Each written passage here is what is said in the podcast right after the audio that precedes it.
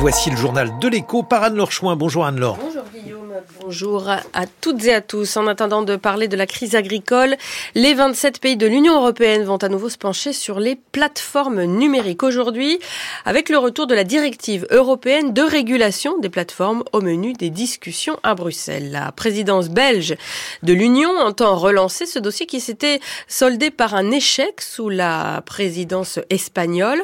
L'enjeu, on le rappelle, c'est d'instaurer une présomption de salariat pour les travailleurs de ces plateformes. Un accord semblait avoir été trouvé en décembre dernier avant de capoter un peu à la dernière minute. Sur ce sujet très sensible, les travailleurs des plateformes doivent-ils ou non être considérés comme des travailleurs indépendants? Bonjour Valentin Gris. Bonjour Anne-Laure. Il faut dire que ce passage vers le salariat, s'il est acté, pourrait bouleverser le secteur et puis il divise parmi les travailleurs. Oui, car les plateformes ont construit leur succès sur un lien de sous-traitance avec les livreurs et chauffeurs. Cette sous-traitance est moins coûteuse qu'une rémunération salariale, mais exige des travailleurs une implication constante. La majorité ne travaille que pour une seule structure et ils ne peuvent pas développer leur activité comme de véritables auto-entrepreneurs. Les plateformes peuvent en outre les priver soudainement de leurs revenus en ne leur offrant plus de travail. Une partie des livreurs travaillent enfin sans papier, en louant un compte à un tiers.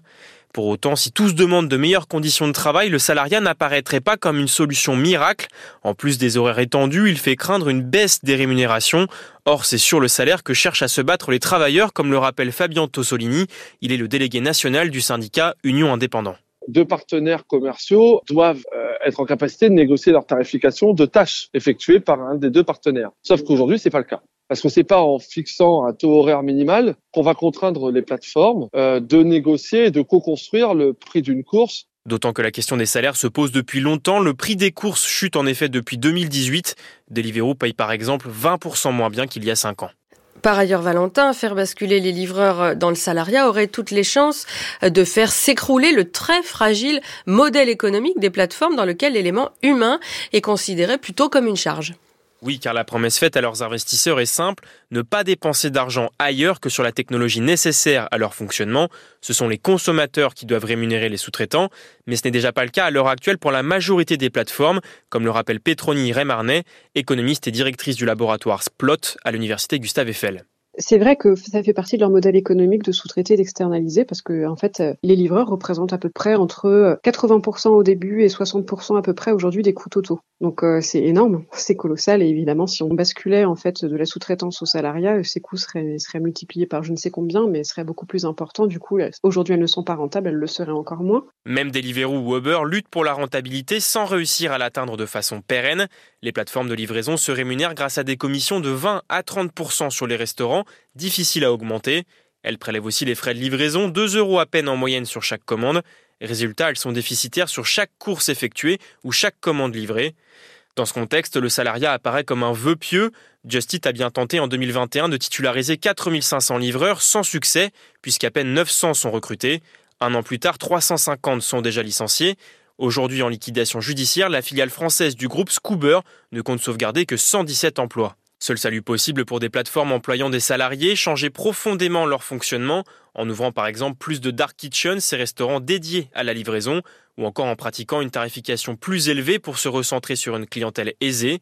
Allo Resto, ancêtre des plateformes de livraison de repas, prélevait ainsi 7 à 10 euros par commande. Valentin Gris, merci. On retrouve votre décryptage éco à la page du journal de l'écho sur le site de France Culture et sur l'application Radio France. Eux sont bien salariés, ils sont appelés à faire grève ce mardi. Les syndicats du groupe EDF appellent au mouvement contre les hausses de salaire proposées par la direction et jugées largement insuffisantes, notamment les mesures individuelles, pardon, estimées à 1,5% de hausse par la direction. Les syndicats réclament entre 2,3 et 4%. La direction d'EDF rappelle que le groupe est plombé par une dette de 65 milliards d'euros et doit faire face à un mur d'investissement, notamment pour relancer le nucléaire. Les syndicats soulignent, eux, que euh, la direction du groupe va annoncer des résultats records pour l'année 2023.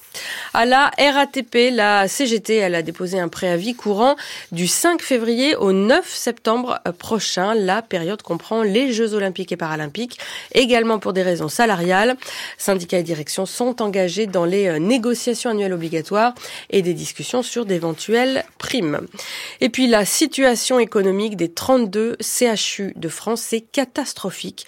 En 2023, ils ont atteint un déficit cumulé de 1,2 milliard d'euros, soit trois fois plus qu'en 2022. Hier, les instances des directeurs doyens et médecins ont réclamé donc des mesures d'urgence. Ces difficultés, selon eux, sont peut-être les plus graves depuis la création des centres hospitaliers universitaires en 1958. Dégradation liée à plusieurs facteurs, une explosion des dépenses en raison de l'inflation, un manque de financement de mesures, des mesures du Ségur de la santé qui prévoit des hausses de salaire et une baisse des recettes dues aux fermetures de lits après l'épidémie de Covid-19 et d'appeler les pouvoirs publics à compenser l'inflation de 2023 et à restituer aux hôpitaux publics la part de l'objectif national des dépenses d'assurance maladie réservées aux hôpitaux mais qui n'a pas été effectivement consommée. Au total, il demande 1,8 milliard d'euros de financement supplémentaire pour 2023.